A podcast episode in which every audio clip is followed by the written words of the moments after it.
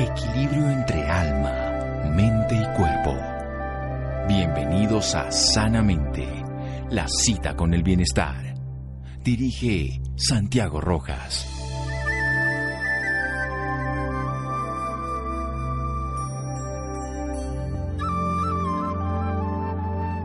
El sexo no es una fatalidad, no, es una posibilidad de vida creativa. Michael Foucault. Buenas noches, estamos en Sanamente de Caracol Radio, su programa de salud. Hoy tengo el gusto de entrevistar a una sexóloga orientadora hacia análisis de la conducta humana y también realiza terapias de pareja, la doctora Jenny Márquez Rodríguez. Ella, una vecina de nuestro país, está en Venezuela y queremos hablar con ella para aprender de la sexualidad de la mujer en la vida moderna, con tantos cambios que ha ocurrido en la sociedad, con cambios, tantos mitos que se han podido ir perdiendo afortunadamente, se ha ido aprendiendo desde la ciencia y desde la sociedad a vivir una sexualidad saludable profesionalmente.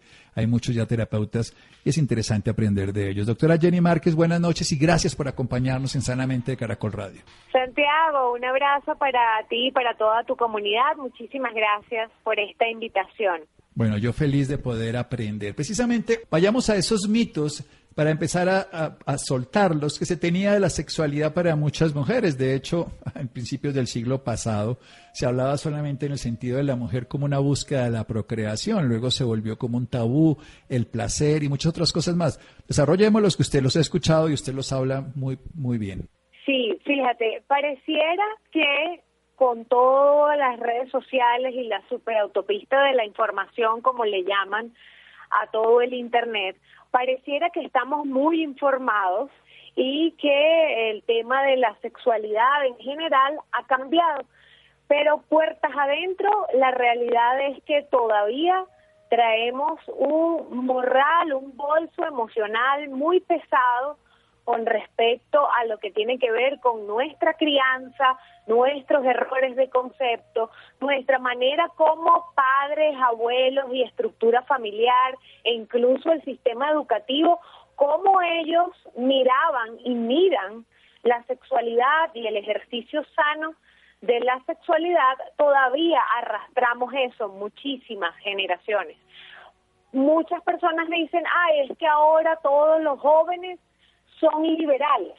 Bueno, hay una, un sector que pasó al extremo, llevado justamente por las redes sociales, por las series, las películas, que venden todo con una excesiva, a veces, libertinaje, pero aguas adentro, en las familias, que es donde debería estar, y en las instituciones educativas que es donde deberíamos contar con la guía, con la contención, puede haber muchísimas series, videos, música, reggaetón, puede existir y va a seguir existiendo, pero en la estructura familiar y en la estructura educativa, si seguimos mirando el ejercicio de la sexualidad como algo punitivo, algo de miedo, algo de eh, angustia o de temor de me va si, si te comportas mal estás dañando mi identidad familiar que todavía en Latinoamérica eso lo vemos muchísimo.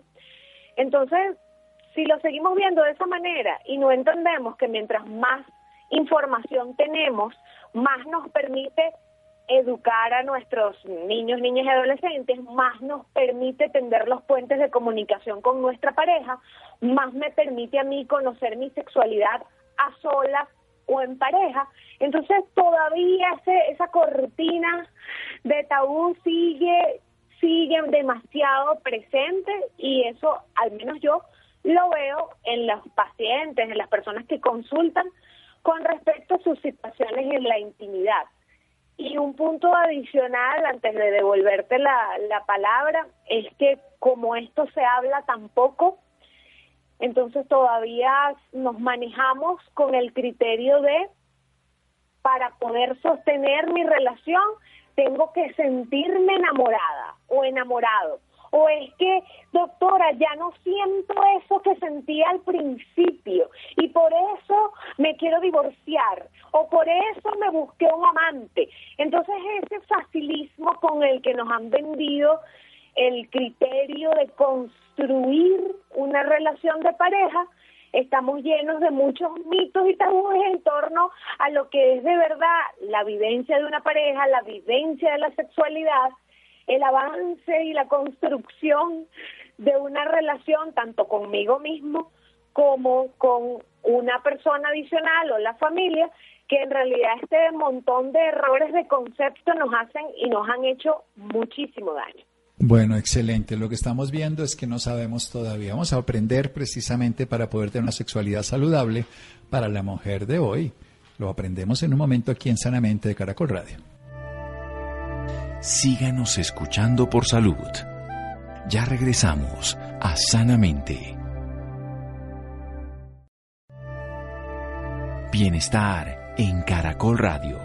Seguimos en Sanamente.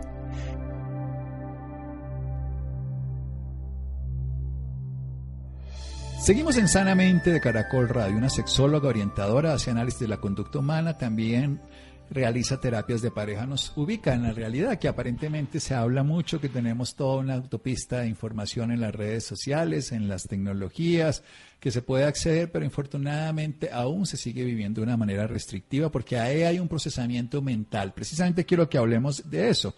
¿Cómo influye eso en el pensamiento, la ideas, las creencias, las estructuras sociales en, el comportamiento sexual de la mujer de hoy. Ese es su trabajo de todos los días, también de hombres, por supuesto, pero desarrollemos el tema en la mujer.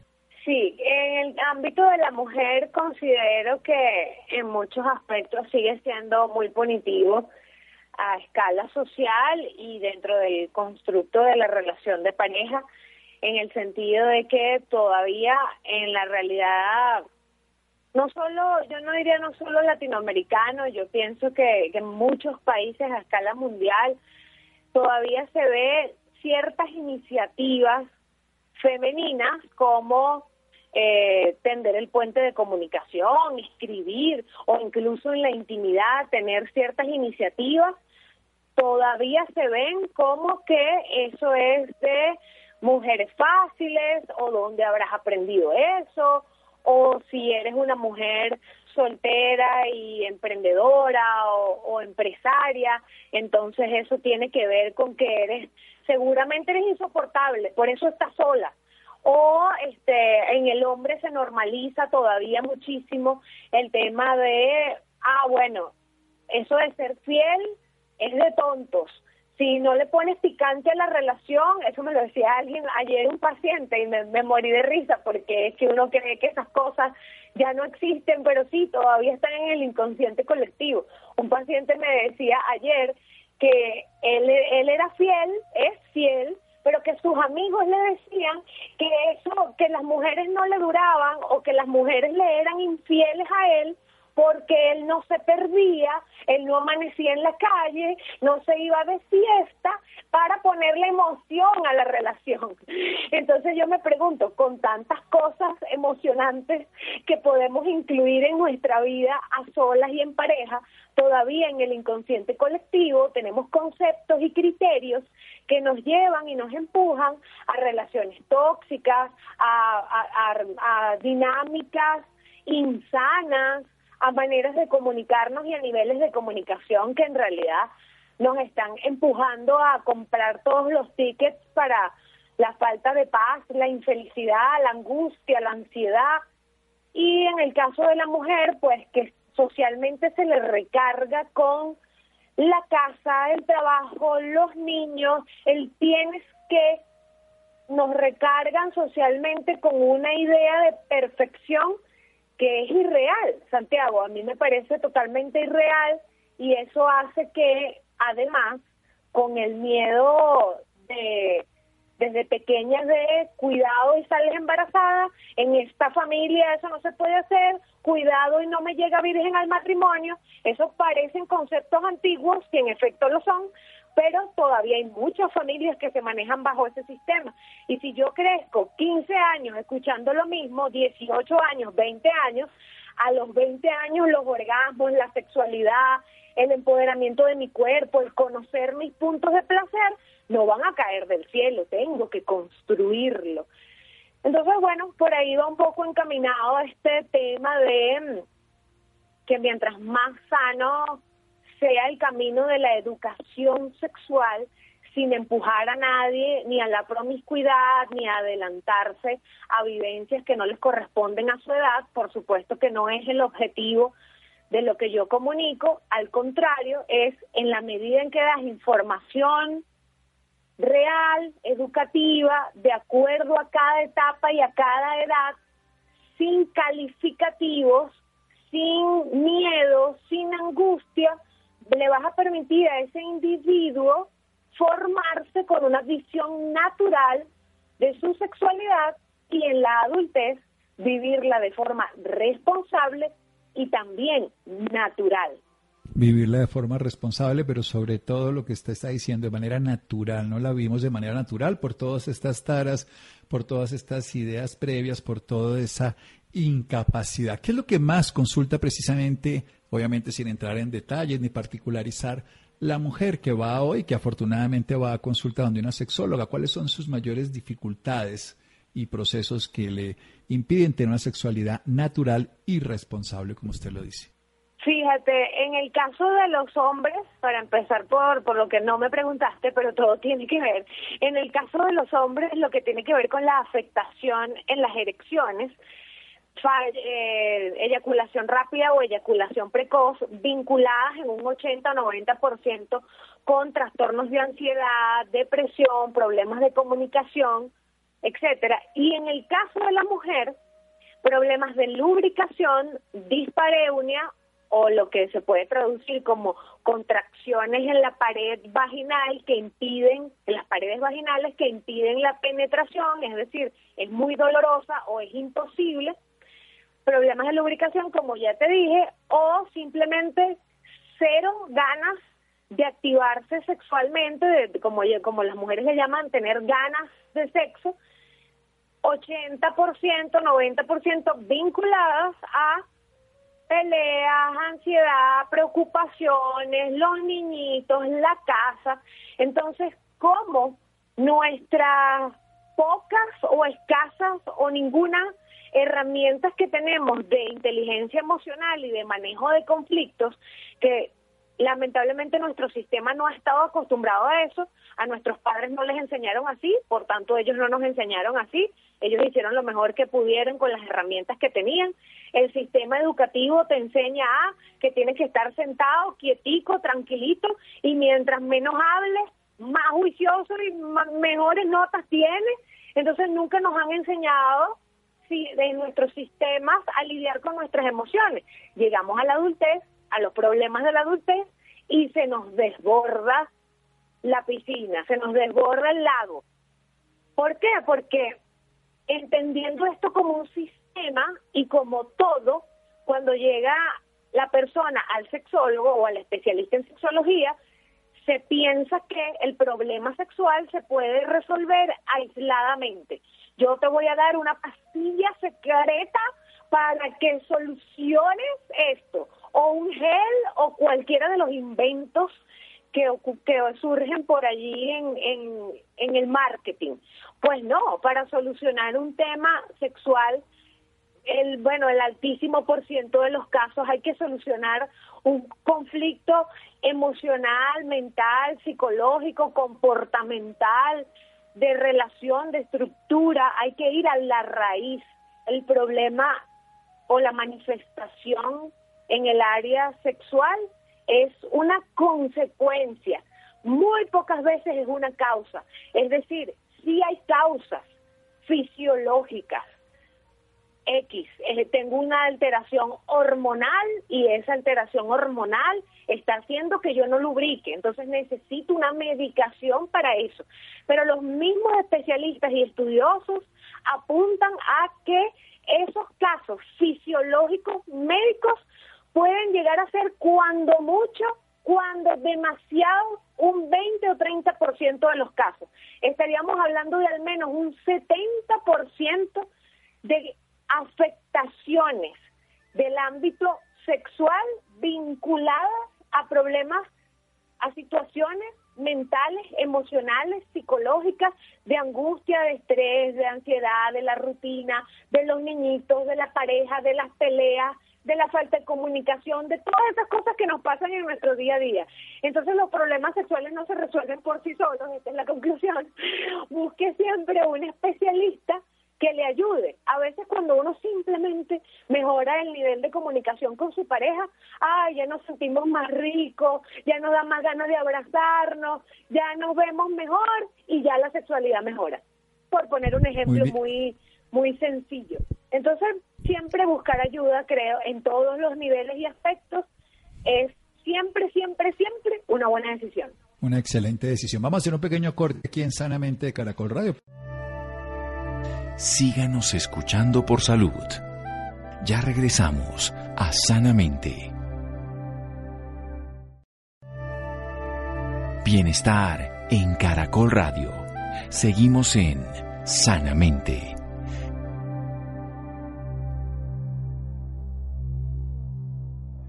Seguimos en Sanamente de Caracol Radio. Estamos hablando con la doctora Jenny Márquez Rodríguez, sexóloga orientadora. Nos está hablando de la sexualidad de una manera profesional. Nos está diciendo que, por supuesto, esto es algo sistémico y que termina siendo un proceso que en la mayoría de los casos no es de origen fisiológico, más del 20, el 30%, uno de cada cuatro, uno de cada cinco procesos, y el otro 70% o más tiene que ver más con los relacionales, con los conflictos de pareja, con el estrés laboral, con el estrés familiar, con la crianza, con muchas de las dificultades cotidianas y por eso hay que influir en lo social, en lo afectivo, en lo relacional, en la comunicación para poder manejar esos aspectos. En el hombre, por supuesto, también hay alteraciones, la disfunción eréctil, la eyaculación precoz, en fin, que pueden llevar a alterar y a generar un conflicto dentro de la relación. Y en la mujer puede haber trastornos específicamente de dolor, dispareunia, con alteraciones de la lubricación, o algo también fundamental que tiene que ver con la falta de deseo, la disminución de la libido, que no hay motivación, no hay ganas, como se dice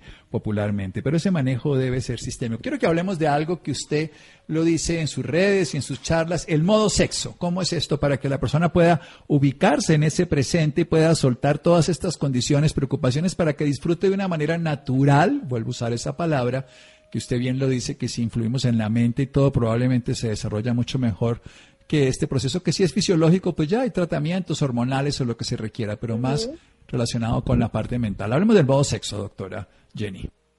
Bueno, eso es un invento mío para tratar de que mi comunidad comprenda de manera clara y nítida a qué me refiero yo con que el proceso de vivencia, disfrute y activación de nuestra sexualidad surge de nuestra mente con su conexión con el cerebro y no en los genitales o en la genitalidad como nos han vendido durante tantos años. Cuando entendemos que mi sexualidad y mi disfrute sexual viene de la calidad de mis pensamientos con respecto a mi sexualidad, entonces entiendo también que mi cerebro y sus químicos van a responder a la calidad de mis pensamientos.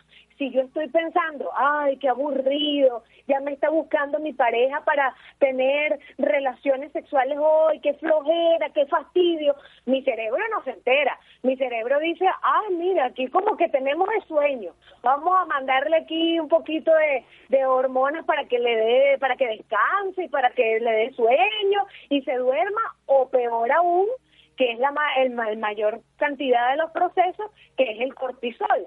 Si yo estoy estresado o estresada pensando que va a venir el momento de la intimidad porque eso me genera un estrés porque es para complacer a mi pareja, el cortisol se activa en mi cerebro y lo manda a mi organismo a través de la médula espinal y se y todo mi sistema nervioso, mi sistema cardiovascular, mi sistema hormonal se angustian de tal manera que no hay forma. Puedes estar 30 minutos, dos horas estimulándote los genitales, pero no va a haber forma ni manera de que tú puedas disfrutar.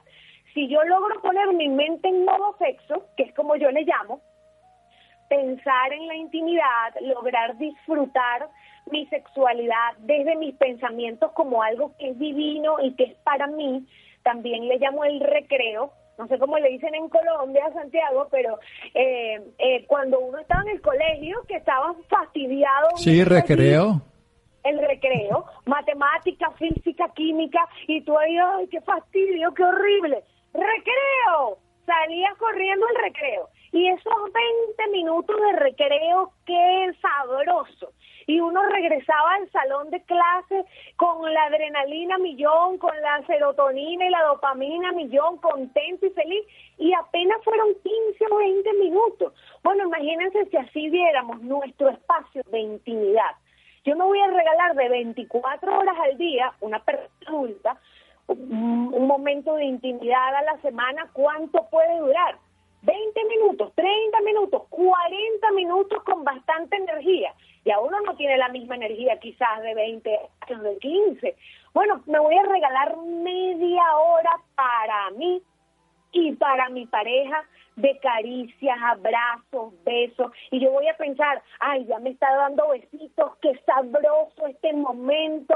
Ah, mi cerebro dice, hey, qué sabroso. Vamos a mandarle serotonina a esta muchacha o a este muchacho, vamos a mandarle eh, noradrenalina, no sé, esas cosas chéveres y el sistema nervioso, el cardiovascular, el hormonal, todo se dispone a disfrutar. Entonces, para mí funciona así, mente, cerebro y mi organismo funciona. Y si lo ponemos en todos los sentidos, cuando yo quiero hacer ejercicio, tengo que pensar primero en ponerme la ropa del ejercicio, inscribirme en el gimnasio, verme las piernas y decir, oye, quiero un objetivo de las piernas musculosas y por ahí toda mi fisiología va colaborando. Eso es un poco lo que significa la mente o el modo sexo, Santiago. ¿Qué te parece? Sí, excelente, porque además por ahí empieza todo, empiezan las ganas, también empieza la disposición y empieza el disfrute, porque si estamos con la cabeza en otro lugar, como se dice popularmente, estamos donde está nuestra atención y nuestro pensamiento. Si estamos en un lugar diferente por las preocupaciones, porque llegar a este sitio, por hacer, por no hacer, pues no se disfruta. Algo además tan hermoso, tan especial, tan funcional. ¿Cuáles son los beneficios de tener un sexo natural, un sexo responsable? Repitiendo esas dos palabras suyas y vivir en ese modo creos de la vida. Ay, son muchísimos y lo peor es que tiene muy mala prensa. Siempre le ponen como de excusa, ay, no, no, no, me duele la cabeza, no tengo sexo, estoy cansada, no, o cansado, no tengo sexo, tengo problemas en el trabajo, lo primero que se afecta es la sexualidad. Estoy ganando menos o me botaron del trabajo, ya, lo primero que me quito es la intimidad porque se ha visto como un sentimiento de culpa el tener relaciones sexuales porque es placer. Y como nos han enseñado que estar bien y tener placer es algo que nos tiene que costar demasiado, entonces como es eso que yo me voy a regalar 15 minutos diarios de placer, no, no, no me lo merezco, me han botado del trabajo, tuve un mal día, no me merezco 15 minutos de placer, ojo, placer desde un masaje hasta una copita de algo sabroso con mi pareja o simplemente una jornada de besos y caricias.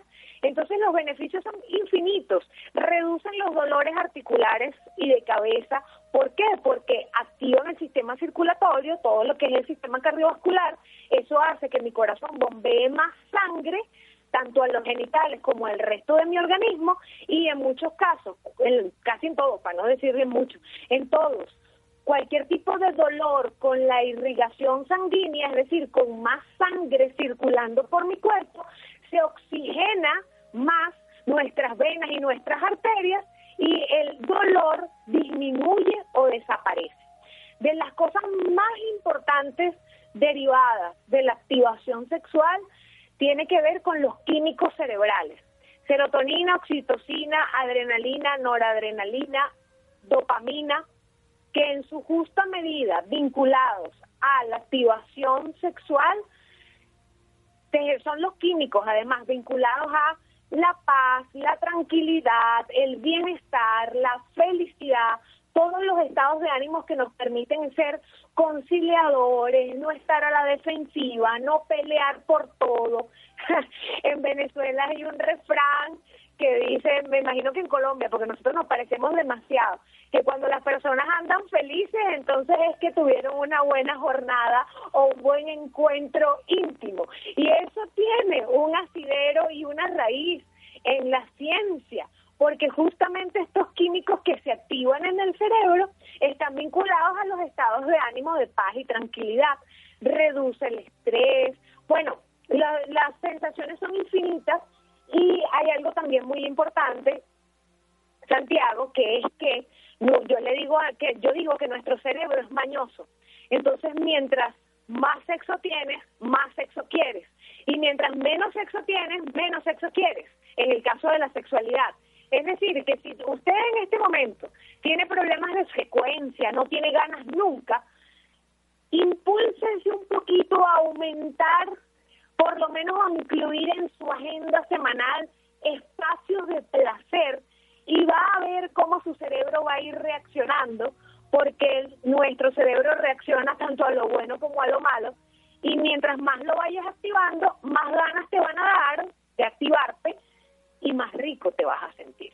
Si no tenemos ganas, menos ganas vamos a seguir teniendo. Si tenemos ganas y lo desarrollamos, más capacidad también, más ganas. Y como todo en la vida, eso es igual que cualquier músculo, obviamente, cualquier cosa que utilicemos, el cerebro lo vamos a fomentar, la habilidad artística la vamos a desarrollar. Entonces, aquellos que dicen, ay, no, este, que eso cuenta como ejercicio si se hace bien, cuenta como ejercicio y se queman calorías.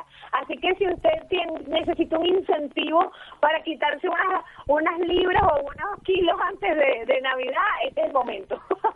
no, y además es el ejercicio más agradable que puede existir. Siempre lo, lo, tenemos como toda su plenitud cuando biológicamente lo podemos hacer. Precisamente dos minutos más, doctora, para que motive a toda la mujer de hoy, también al hombre, por supuesto, a su pareja, que podamos tener una vida sexual de una manera natural, disfrutable, por supuesto, en ese modo sexo que usted está pregonando también en el tiempo de calidad para conocer mi cuerpo, para conocer mis puntos de placer y para disfrutar de mis espacios de placer a solas o en pareja, es la mejor inversión que nos podemos regalar en nuestra vida actual en la que vamos tan a prisa y en la que estamos tan estresados.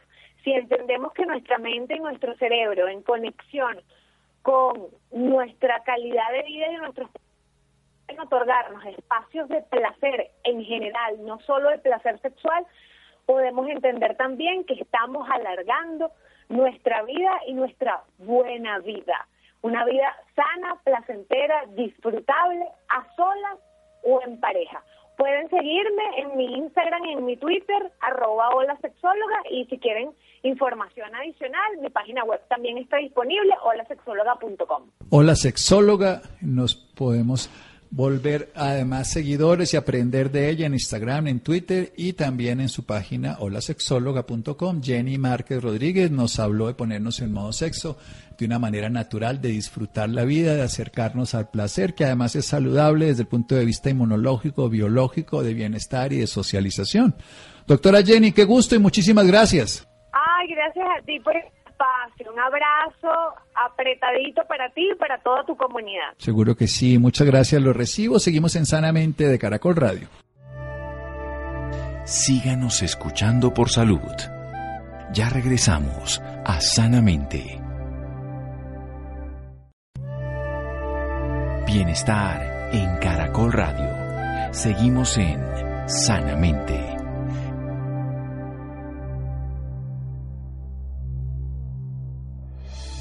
Seguimos en Sanamente de Caracol Radio.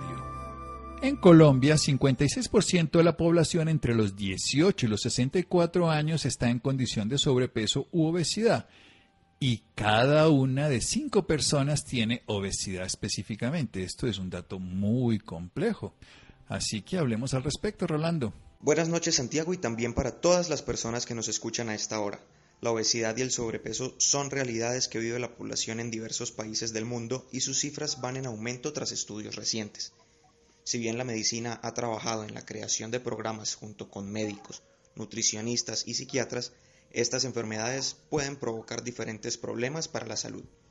Además, según la UNICEF, 3 de cada 10 niños entre 6 y 12 años sufre de obesidad en Colombia y 30% de esta población entre los 5 y 19 años de edad padece esta enfermedad en Latinoamérica. Para hablarnos más del tema nos acompaña el doctor Cristian Gómez Pareja, médico especialista en cirugía general, laparoscopia avanzada y cirugía bariátrica metabólica y pionero del programa Elipse en Colombia. Doctor Cristian, buenas noches y bienvenido a Sanamente. Muy buenas noches eh, para ti, Rolando, y todas las personas que nos están escuchando. Doctor Cristian, comencemos hablando sobre qué es obesidad y qué es sobrepeso, en qué se diferencian. Pues mira, eh, la Organización Mundial de la Salud define la obesidad como un incremento en el porcentaje de grasa corporal, generalmente viene acompañado de un aumento de peso, y el monto y la distribución van a condicionar la salud de la persona. Para saber si un paciente está en sobrepeso o en obesidad, nosotros nos basamos en el índice de masa corporal, que es la relación que hay entre el peso y la talla al cuadrado. ¿Qué consecuencias pueden traer para la salud?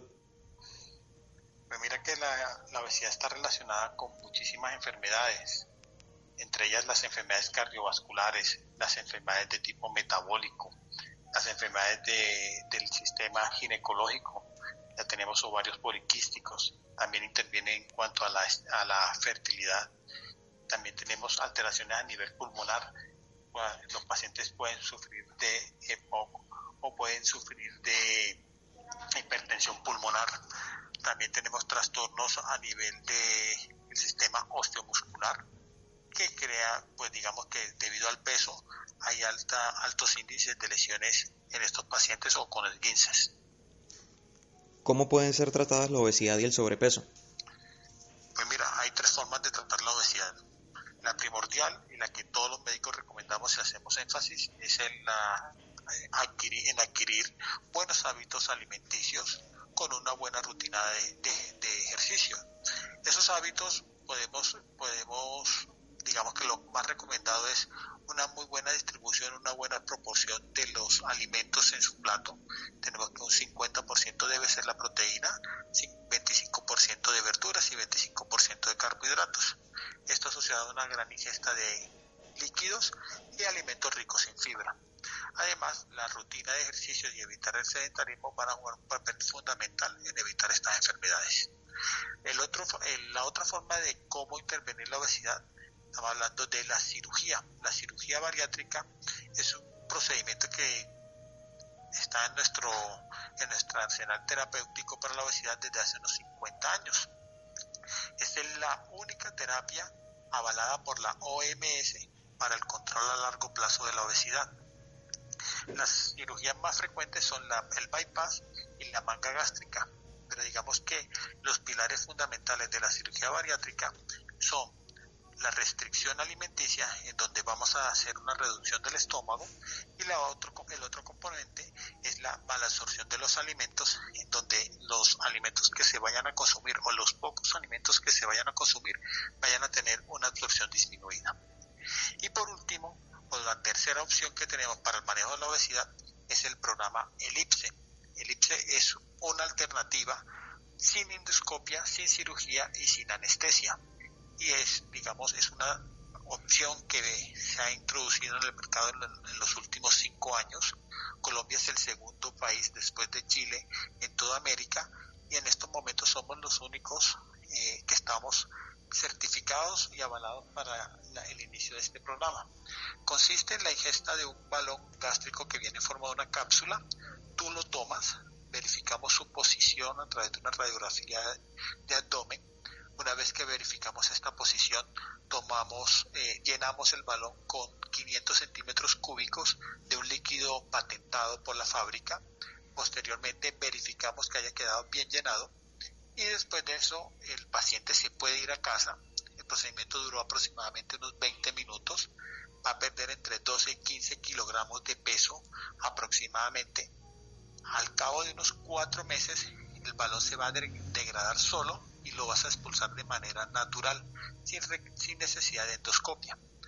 Digamos que en estos momentos este programa es la mejor alternativa para la cirugía bariátrica en el manejo de obesidad. ¿En qué momento se decide realizar la intervención para los tratamientos anteriormente mencionados? ¿El paciente los puede solicitar? Sí, claro, pues mira, siempre vamos a estar, eh, siempre vamos a proponer el primer manejo que te, dije, que era la mejoría o a la que la, adquirir muy buenos hábitos alimenticios y una rutina de ejercicios. Sin embargo, basados en el índice de masa corporal, nosotros tenemos que los pacientes que se realizan, que se pueden realizar eh, cirugía bariátrica, son los pacientes que tienen un índice de masa corporal mayor a 35, es decir, obesidad tipo 2. Ya dependiendo en la asociación o no a enfermedades como la diabetes o la hipertensión, ya vamos a definir qué tipo de cirugía hacemos como la manga o el bypass.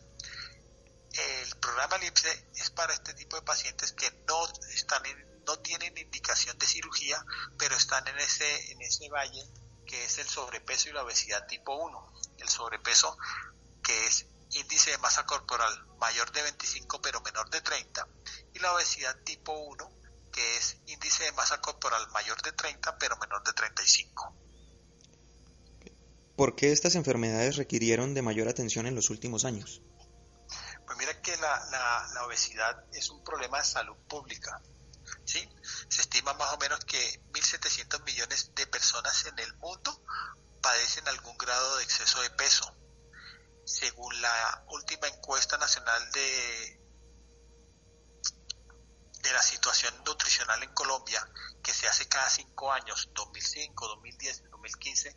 Este año estamos esperando los últimos reportes, pero en 2015 la obesidad en la población entre 18 y 65 años tenía una incidencia del 56% de la población colombiana.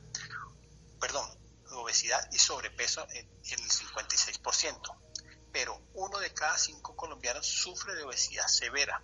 Es decir, el 25% de nuestra población aproximadamente está con obesidad y como te dije anteriormente, esta se relaciona con enfermedades cardiovasculares, enfermedades metabólicas, enfermedades ortopédicas, enfermedades del sistema ginecológico y otras más, lo que hace que sea un paciente con altas demandas al sistema de salud en medicamentos, ingresos a urgencias, hospitalizaciones largas, por lo tanto es un paciente que genera altos costos para el sistema de salud.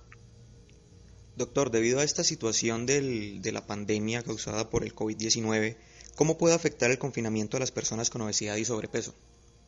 Pues mira que la cuarentena ha hecho que las personas, en un estudio realizado en Italia, ha hecho que las personas pasen aproximadamente más de una hora y media o dos sentadas frente a una pantalla, frente a una tablet o videojuegos en caso de los niños, ha hecho que las personas disminuyan su actividad física en más de un 40%, es decir, pacientes o personas que antes eran activas en su lugar de trabajo, en estos momentos están sentadas frente a su computador. Se ha demostrado también que tienen menos, eh, perdón, tienen mayor consumo de alimentos procesados, alimentos ricos en grasas, por ejemplo, los alimentos de paquete, eh, las bebidas azucaradas y esto ha hecho que el paciente tenga menos gasto energético y por lo tanto se aumente el, peso. Para finalizar, ¿cuál es su recomendación para quienes padecen esta enfermedad y para quienes quieran evitarla? Pues en estos momentos la mejor recomendación es seguir unos muy buenos hábitos alimenticios, adecuado consumo de líquidos, no menos de cuatro vasos al día, una buena rutina de ejercicios en caso de que estés trabajando en casa, tener una pausa activa adecuada. En caso de que esta, esta, esta opción ya no sea la tuya, por favor consulta a un especialista para manejo de obesidad, sea en cirugía bariátrica o en el programa ELIPSE. Doctor Cristian Gómez, gracias por esta valiosa información y por acompañarnos esta noche en Sanamente. Muy gracias muchas gracias a ti. Pues para mayor información, si quieren, síganos en nuestro perfil de Instagram, arroba cirugía bariátrica DR Gómez y pueden obtener mayor información sobre el manejo de obesidad desde el punto de vista quirúrgico y el programa ELIPSE. Muchas gracias. Bueno, preocupante. Rolando, muchas gracias. Muchas gracias a Laura, muchas gracias a Freddy, Ricardo Bedoya, Jessy Rodríguez. Quédense con una voz en el camino con Ley Martín. Caracol piensa en ti. Buenas noches.